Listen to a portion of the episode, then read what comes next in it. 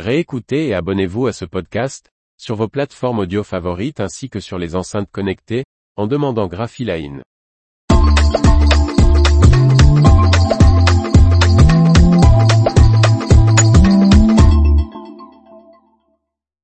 La cartonnerie La Rochette, nouvelle direction et 9 millions d'euros sur la table. Par Faustine Loison.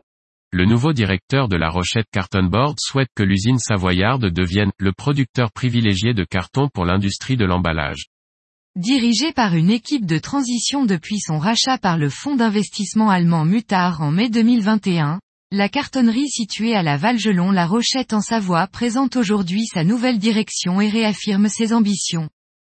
Pierre-Yves Guégan du groupe Mutar a ainsi cédé sa place de président et directeur de la Rochette Carton Board à François Martin, qui est le président depuis le début de l'année, et à Christophe Yorette Linares, directeur général depuis le 1er août.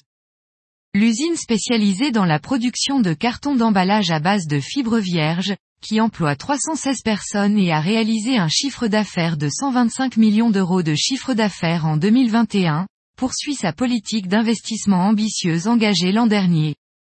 Le nouveau directeur général de la Rochette Carton Board, Christophe Yorette Linares, a pour ambition de faire de la Rochette Cartonboard un acteur de poids de l'industrie de l'emballage carton. Dans un contexte où les entreprises cherchent à réduire leur empreinte environnementale, l'emballage passera de plus en plus par le carton, en particulier dans les secteurs de l'alimentaire et de la santé.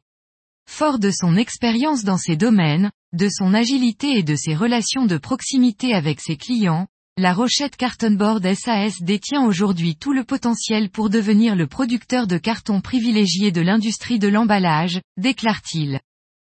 Pour devenir ce producteur de carton privilégié, la Rochette Cartonboard travaille sur trois axes principaux, le développement de l'intimité client, l'efficacité opérationnelle et énergétique et l'innovation produit et d'usage. Un plan d'investissement de 9 millions d'euros est en œuvre.